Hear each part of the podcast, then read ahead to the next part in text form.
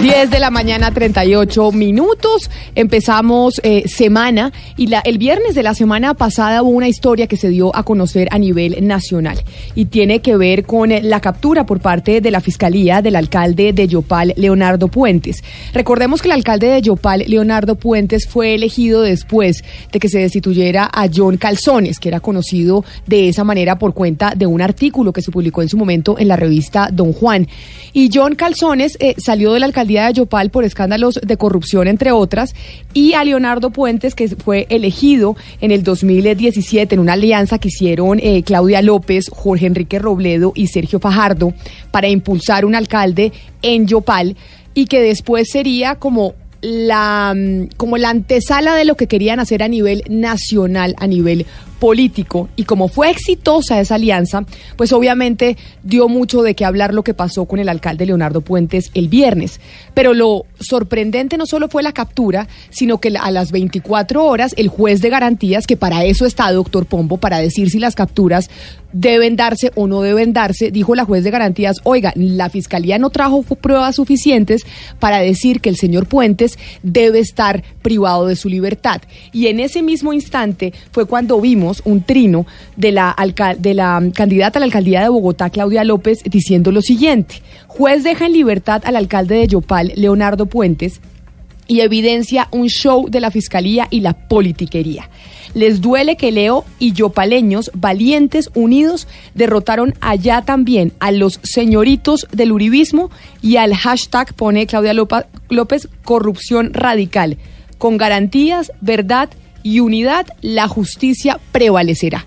Y obviamente todo el fin de semana se habló de ese tema. ¿Hay alguna persecución política? ¿Qué fue lo que pasó con la fiscalía? El juez, porque dijo que las pruebas que presentaba la fiscalía no eran suficientes para tener al alcalde de Yopal privado de su libertad. Está con nosotros el, eh, alcalde Puentes, eh, Leonardo Puentes. Bienvenido a Mañanas Blue, alcalde. Muchas gracias por tener, por estar hoy con nosotros. Camila, eh, muy buenos días y pues muchas gracias eh, a ustedes por facilitarme este espacio, por permitirme eh, dirigirme a la opinión pública nacional y hacer pues múltiples precisiones sobre todo este episodio tan pues tan difícil, tan incomprensible para mí, para los yopaleños, para la mayoría de yopaleños, creo yo, eh, en el cual, bueno, como tú acabas de hacer esa reseña muy acertada, pues se pone nuevamente en entredicho el nombre de nuestra ciudad de manera lamentable y que bueno, afortunadamente hasta acá pues hemos logrado sortear con, con tranquilidad y, bueno, creo que la situación va a esclarecerse plenamente eh, y yo estoy totalmente seguro de poder eh, demostrar mi inocencia de cualquier cargo de los que me están señalando. Alcalde, la última vez que hablamos con usted aquí en este espacio fue por cuenta de una tutela, que además usted nos evidenciaba eh, las dificultades que había para cumplirlas y que muchas veces le pasa eso a los alcaldes alrededor del país. En este caso, en el caso por el cual la Fiscalía lo captura y posteriormente la juez de garantías dice no hay la evidencia suficiente o la Fiscalía no presenta las pruebas suficientes para decir que usted deba quedar privado de su libertad, ¿usted tenía conocimiento de la investigación que se venía adelantando en la Fiscalía o no? ¿O a usted lo toma por sorpresa la captura? Pues eh, Camila, si me permites, yo, yo voy a hacer un, breve contexto señalando tres cosas puntuales antes de responderte eh, esa pregunta. Lo primero, para aclarar, porque en muchos medios nacionales se afirmó que yo había incurrido en el delito eh, de celebración indebida de convenios y contratos, y yo debo dejar claro que a mí nadie, ni siquiera ni la fiscalía ni nadie me está acusando por robarme un peso del erario por eh, la, la malversación de recursos públicos. Eso debe quedar muy claro porque no, no es cierto y lo publicaron y lo divulgaron medios nacionales de muchísima importancia. Lo segundo, que a lo largo de mi vida pública he sido una persona y, un servidor público como concejal, como alcalde, respetuoso de la ley, de la constitución, de las normas y jamás me he negado a comparecer ante ningún llamado de la justicia. respeto profundamente los fallos judiciales y, la autoridad administrativa y judicial en todas eh, sus eh, formas. Y tercero, lo que señalas ahora al final de tu introducción, Eh, esto que afirman muchas personas en el país, que se puede tratar de una persecución política, de una especie de complot en un año electoral y en un contexto que, como acabas de señalar igualmente, es un contexto nacional en donde se ven afectadas figuras de estatura nacional muy importantes, como Claudia López, eh, como Sergio Fajardo, como Jorge Robledo. Mire, yo de verdad lo que espero es que no tenga nada que ver con eso. Sería un hecho completamente repugnante que le enviaría el peor mensaje a la sociedad y a la democracia colombiana, eh, pero que inevitablemente en un año electoral pues muchas personas están utilizando de esa manera.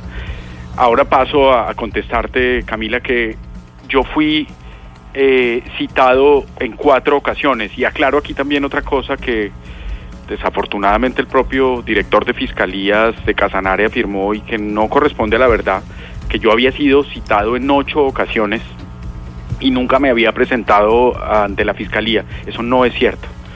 Fui citado en cuatro oportunidades. Me presenté en una de ellas y siempre respondí las demás, indicando que por encontrarme atendiendo compromisos de gestión propios de la administración de Yopal en Bogotá, no podía presentarme.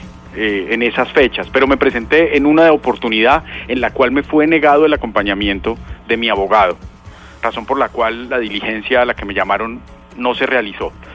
Y después me presenté voluntariamente y radiqué por escrito en el mes de diciembre, el 14 de diciembre exactamente, eh, un escrito en donde dejo claro mi absoluto, eh, mi absoluta disposición de presentarme las veces que fuera necesario eso, eso debe quedar claro. Nunca fui citado, Camila, a, un, a una diligencia de imputación de cargos, que es la única diligencia, el único de tipo de, de, citación de requerimiento que podría haber dado lugar si yo hubiera sido renuente a presentarme a una orden de captura. Este es uno de los hechos que pues no deja de causarnos desconcierto, que pusimos de presente y mi defensa pues hizo la argumentación que corresponde ante la juez de garantías para dejar claro que, esa renuencia no existió y que como tal eh, pues yo he debido ser requerido previamente sin necesidad de una orden de captura para presentarme como en efecto lo hubiera hecho si me hubieran informado de que existía esta imputación de cargos en mi contra.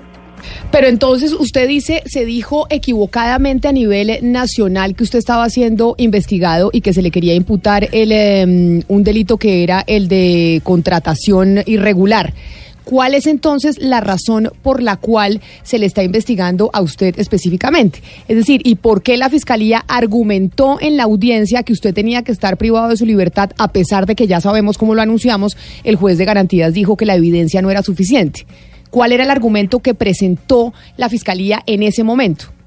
Camila, bueno, primero eh, debo, escúchame, ser un poco, eh, digamos, eh, extenderme un poco más para hacer el contexto, porque a nivel nacional resulta difícil de, comprender esta situación que es de nivel local. Yo estoy en este momento señalado y acusado de, de, los delitos de interés indebido en la celebración de contratos, tráfico de influencias, abuso de función eh, pública. Eh, esos, esos tres son los, los cargos y prevaricato por acción. Son las, los cuatro cargos que se me imputan. Todos tienen que ver con una empresa de servicios públicos de Yopal que se llama Ceiba, una empresa que se creó a finales del año 2015 y que yo mismo demandé desde el inicio de la creación en el Consejo, yo era concejal de la ciudad y denuncié la creación por las abiertas irregularidades que hubo desde el origen de esa empresa. Más adelante, cuando entra en vigencia la existencia de esa empresa, le entregan seis servicios públicos de la ciudad. Y esos seis servicios. ¿Alcalde? Algo le pasó al alcalde con el teléfono, nos, dejó, nos, dejó, llamar. Hace mucho no oía ese, ese sonidito del ti, tiri, tiri, Porque lo estamos comunicando seguramente con un teléfono fijo. Claro, con un fijo y por mm. eso la calidad del sonido, porque todavía el celular no reemplaza al, al teléfono fijo. Pero con él habíamos hablado, ¿se acuerda? La semana pasada por cuenta de una tutela y dijimos, eh, oiga, el alcalde se ve que está haciendo su trabajo y el cumplimiento de la tutela es básicamente que se le sale de las manos porque no tiene cómo cumplirla. Claro que esto no tiene nada que ver con, eh, con este otro episodio. No, pero salimos lanza en resto en defensa del alcalde, eh, yo en primera voz, porque evidentemente entendíamos que por más tutela y derechos fundamentales de por medio, si no los alcaldes, los ordenadores del gasto no tienen los suficientes recursos para poderla cumplir, pues es injusto que le den la orden de detención eh, de arresto por 48 horas. Y así lo dijimos abiertamente en estos micrófonos. Ahora, el tema acá es un poco distinto y yo quisiera hacer una claridad a los oyentes, Camila, jurídicamente. Cuando hablamos que el juez de garantías lo deja en libertad, tenemos que advertir que este juez no es el juez de conocimiento. O sea, el señor sigue siendo investigado y vamos Claro. a ver qué dice en el fondo el juez de conocimiento. ¿Por qué lo dejaron en libertad? Seguramente por una de tres razones. Primero, porque no acusa peligro para la sociedad. Segundo, porque para el juez de garantías este alcalde no tiene la influencia para interferir abiertamente en su proceso. O tercero, porque no amenaza fuga. Y entonces el juez de garantías dice, señor Fiscalía, usted no me comprobó alguno de esos tres elementos, luego yo no tengo que privarlo de la libertad para que él se someta al juicio. Partimos de la buena fe, defiéndase en libertad, como debería ser la regla por demás. De Sí, entonces, no es que esta decisión, como dice la doctora Claudia López, hoy candidata a la alcaldía de Bogotá, sea una decisión en firme, pues, de absolución de inocencia de su candidato en Yopal. Ahora, por otro lado, también es cierto que los delitos que se le imputan, por lo que yo acabo de leer, no son delitos que tendan a decir que usted se quedó con un peso. Es que de eso no se trata. Hay ciertos delitos en donde se fustiga al servidor público diciéndole, usted, por ejemplo, se saltó las modalidades de selección, hizo una contratación directa cuando debería ser una licitación. Pero, pero eso, Tipo de- pero ese eso- tipo de cosas. Claro, pero ese tipo de cosas Son deben delitos. entrar dentro. eh, Esa es mi pregunta. ¿Deben entrar dentro del derecho penal? Claro, están adentro, no deben entrar. Ahora, el debate es, ¿deberían ser parte del Código Penal? Pues depende. Los verdes, por ejemplo, han sostenido que sí, porque a través de estas maniobras, eh, históricamente y sistemáticamente los partidos tradicionales han venido haciendo sus marrullas, ¿sí? Otros más clásicos, el profesor José Fernando Mestre y otra serie de profesores penalistas de primer nivel sostienen que no, que esos deberían ser únicamente faltas disciplinarias porque la ignorancia no se debería castigar como delito. Retomamos la comunicación con el alcalde de Yopal, eh, Leonardo Puentes. Alcalde, ya retomamos la comunicación con usted y lo estábamos escuchando y usted nos estaba haciendo el contexto local para que a nivel nacional, sino que a nivel nacional se ha vuelto tan importante su caso por cuenta de la alianza política que, que hubo en, eh, en Yopal para que usted saliera elegido y además el pronunciamiento de la, de la candidata a la alcaldía de Bogotá, Claudia López. Totalmente, Camila, es, es entendible, excúsenme que tuve un problema aquí con la llamada eh, y les estaba explicando. Aquí de lo que se trata es de la creación de una empresa de servicios públicos que fue básicamente una maniobra del gobierno de ese entonces, de quien fui pues férreo opositor, eh, para tratar de tercerizar, de privatizar varios servicios públicos de la ciudad, incluido el alumbrado público, el terminal de transportes, la planta de beneficio animal, y habían incorporado incluso algunos servicios que ni siquiera le pertenecían al municipio. Menciono, por ejemplo, el relleno sanitario que estaba manejado eh, por la empresa de acueducto de alcantarillado de aseo de Yopal, que estaba para ese entonces intervenida y no podía estar involucrada en un acuerdo de este tipo.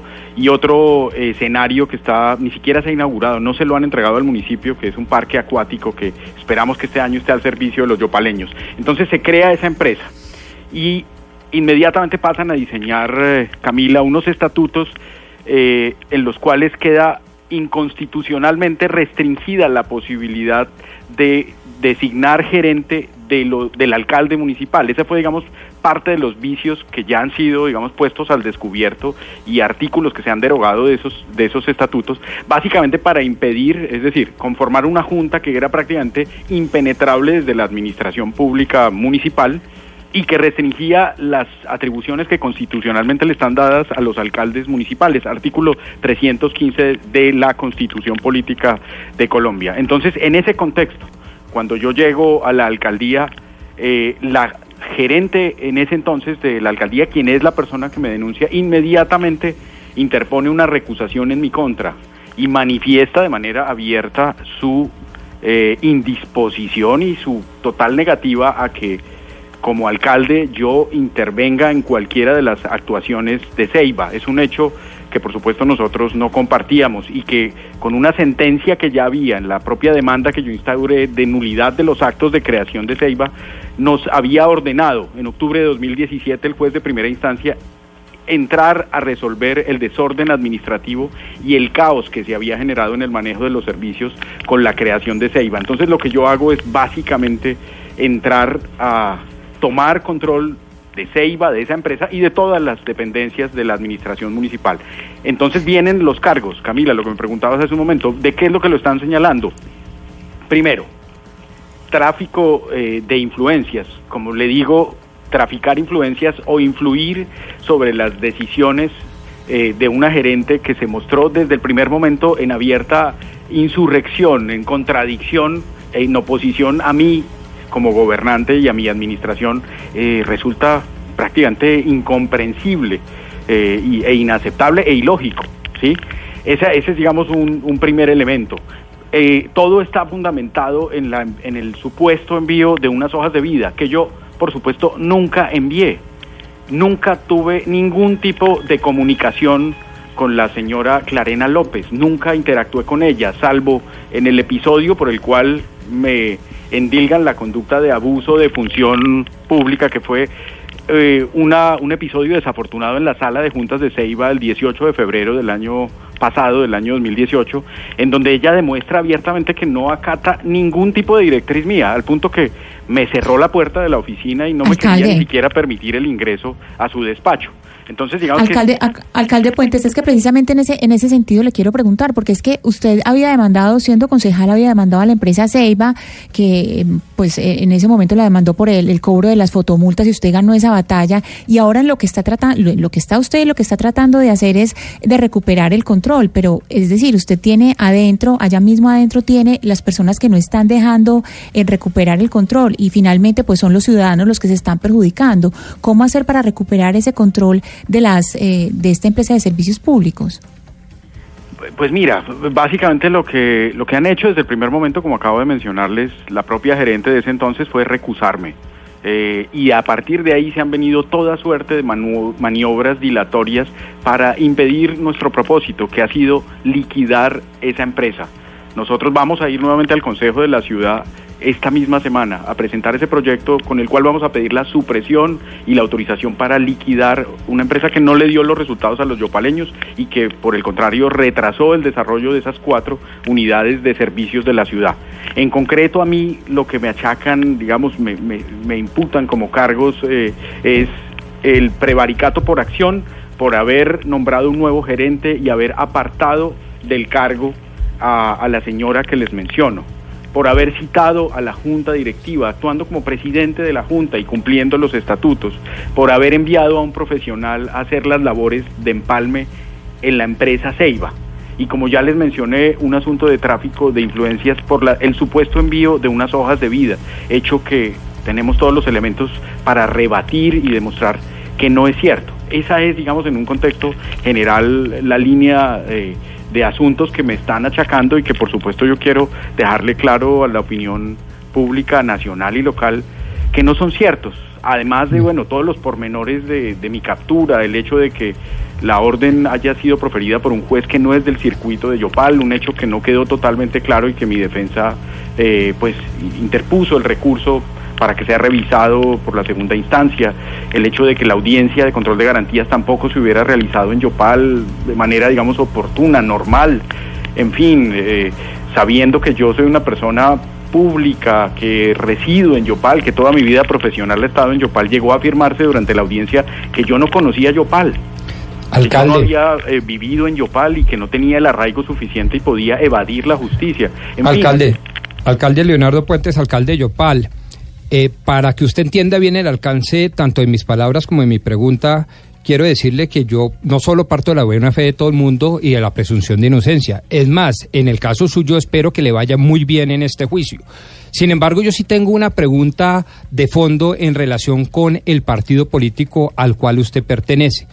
Los cargos que se le imputan son cargos graves, dan cárcel, no dan lugar a cárcel domiciliaria ni siquiera son cosas importantes porque tienen que ver nada más ni nada menos con el tema de la corrupción, que es bandera, entre otras cosas, del Partido Verde.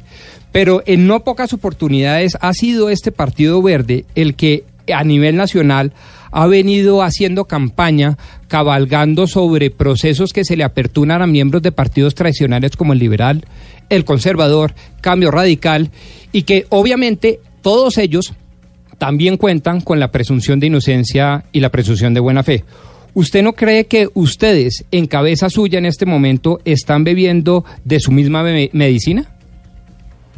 Pues, hombre, yo al respecto, ¿qué le puedo decir? Yo estoy afrontando un, proceso en el cual, como le digo, siento tener todos los elementos para salir adelante y demostrar mi inocencia y como quedó demostrado en la audiencia de, de medida de aseguramiento, pues una juez de control de garantías no encontró méritos dentro del material y los elementos probatorios que presentó la Fiscalía para privarme de la libertad. Ah, ustedes lo acaban de mencionar eh, previamente mientras se interrumpió la llamada. Eso no significa que, el, proceso esté concluido, pero sí eh, deja sentado un precedente sobre una medida que pues nosotros hemos calificado desde el primer momento como injusta y, aplicada en, en unas circunstancias que fueron, a mi juicio, pues desproporcionadas, que no correspondían. Alcalde, em, cuando uno habla con gente de Yopal, eh, porque desde Bogotá se ven las cosas distinto y desde Bogotá se ve eh, como la vaina política y lo que algunos consideran persecución política en su contra. Alcalde, ¿quién maneja Ceiba? ¿Quién tenía el control de Ceiba hasta el momento en que usted empezó a decir, óigame, esta es una empresa pública que se maneja con recursos públicos y el control lo debería tener la administración pública? ¿Quién hasta ese momento manejaba los hilos de Ceiba como para que esta pelea sea tan fuerte y tan grande en este momento? Pues mire, la creación de Ceiba, Camila, se dio eh, a finales del año 2015. En ese momento había un alcalde encargado, que era el señor Jorge García. Él fue, digamos, durante ese corto periodo de seis o siete meses que estuvo al frente de, de la ciudad quien configuró esa empresa y diseñó esos estatutos que, como le digo, tenían previstas, entre otras cosas, que el nombramiento del gerente se diera por un término fijo de cuatro años, es decir, que en el siguiente periodo administrativo, es decir, en este periodo de, gobierno, ningún alcalde, ni, ni yo, ni los, las personas que me precedieron, que me antecedieron en, en, el cargo, hubieran podido tomar determinación sobre la gerencia. Eso ya fue derogado. Y además, eh, había establecido un término eh, Camila, de 90 días, tres meses, para que esa empresa industrial y comercial del Estado recién creada eh, hiciera cualquier tipo de asociación, de concesión, eh, de búsqueda, digamos, de un modelo administrativo para efectivamente operar los servicios. Es decir, lo que hemos dicho aquí a nivel local en el debate siempre, Ceiba se creó no para funcionar, sino para servirle de plataforma a la creación de otras empresas. Esa fue una maniobra hecha a la carrera y confeccionada por ese gobierno para funcionar así. Ahí había un gerente eh, que fue removido cuando en, un, en uno de los eh, durante la alcaldía de, de, alguna de las personas que me antecedió se demostró que ese artículo del, de los estatutos de Ceiba era inconstitucional, pues hubo un relevo en el cargo y cuando yo llegué, por supuesto, estaba en manos ya de la administración del señor John Jairo Torres. Alcalde, sobre ese tema en particular, le quiero preguntar lo siguiente. La doctora Claudia López habla de un, partido de cambio radical, ella, lo llama corrupción radical en el trino y constantemente se refiere así a este partido. ¿El partido Cambio Radical está detrás de todo esto? No, señor. Aquí en, en este caso no hay ningún tipo de, de vínculo ni de relación causal de ninguna clase entre lo ocurrido puntualmente con Ceiba y, y la situación por la que yo estoy pasando y las denuncias que me está haciendo eh, la exgerente de Ceiba, a quien yo, aparte del cargo, no, no hay relación con esa afirmación. Entonces, alcalde, cuando hay un manto de duda un poco, cuando Claudia López dice es que acá se pusieron furiosos los señoritos eh, del uribismo en Yopal porque les ganamos y también corrupción radical, etcétera, etcétera, dejando pues un poco que acá hay como un montaje y una persecución judicial para apartarlo a usted de su cargo y pues que tengan eh, éxito en las elecciones que se vienen ahorita en octubre. ¿A quién se refieren? ¿Quién estaría detrás? ¿Quiénes son los o cuál es la teoría que tienen ustedes dentro del partido? Camila, lo primero que yo debo aclarar es que eh, soy servidor público en este momento y no puedo eh, hacer ninguna afirmación que en el contexto electoral o de las campañas políticas que se avecinan. El contexto ustedes lo describieron eh, muy claramente al principio de esta entrevista. Eh, nosotros llegamos eh, irrumpiendo en un escenario completamente adverso en donde partidos tradicionales y políticos tradicionales venían pues con unas raíces muy profundas y, digamos que esto fue una, un cambio y un giro en, ese momento completamente radical. Ahí sí, esto fue un cambio de rumbo total en, la vida política del departamento, en donde Yopal pues, casi que se convirtió en el único municipio del departamento como la capital en donde no hay una eh, prevalencia del partido, en este caso Centro Democrático, que es muy fuerte en el, en el departamento de Casanare. Y entonces ahora, alcalde, ¿qué va a pasar con usted? ¿Qué va a pasar dentro del proceso? Porque ya sabemos que no, eh, pues mejor dicho, la juez de garantías dijo aquí no hay elementos suficientes para que se prive de la libertad al alcalde de Yopal, pero como decía muy bien el doctor Pombo, pues el proceso sigue adelante. Y eso es lo que va a ocurrir. Yo en este momento lo que tengo es pues la obligación de, presentarme, acudir a las audiencias que restan, restan dentro del proceso, eh, que deben dar lugar eh, a un juicio en el cual se establecerá conforme a las pruebas y a los elementos que, nosotros presentemos como eh, eh, dentro de mi defensa, eh, que esperamos que dé lugar a la al total esclarecimiento de los hechos y a la demostración de mi inocencia. Eso es lo que yo aspiro que ocurra y bueno, no soy abogado, no conozco los pormenores de la mecánica jurídica que se viene de aquí en adelante, pero lo que sí sé es que hay por lo menos tres etapas más dentro del proceso a las cuales por supuesto asistiré y espero salir avante y dejar totalmente claro que, que los hechos de los cuales se me señala no corresponden a la verdad. Pues alcalde Leonardo Puentes, alcalde de Yopal, queríamos hablar con usted para ver qué era lo que había pasado todo ese episodio que además eh, cobró una importancia nacional por cuenta del partido al que usted pertenece, por lo que se dijo alrededor del tema. Y pues no nos queda más que decirle que entonces estaremos pendientes de lo que pase con, eh, con su proceso y que pues nos alegra por lo menos que haya podido estar en ese proceso defendiéndose en libertad porque así lo determinó un juez de garantías. Alcalde Puentes, gracias por haber estado con nosotros hoy aquí en Mañanas Blue. A ustedes, Camila, nuevamente gracias por su gentileza, por el espacio y por la oportunidad de hacerle estas precisiones a la, a la opinión pública nacional. Muchas gracias y que tengan un feliz día. De historias únicas. Una narrativa diferente de los hechos. Entre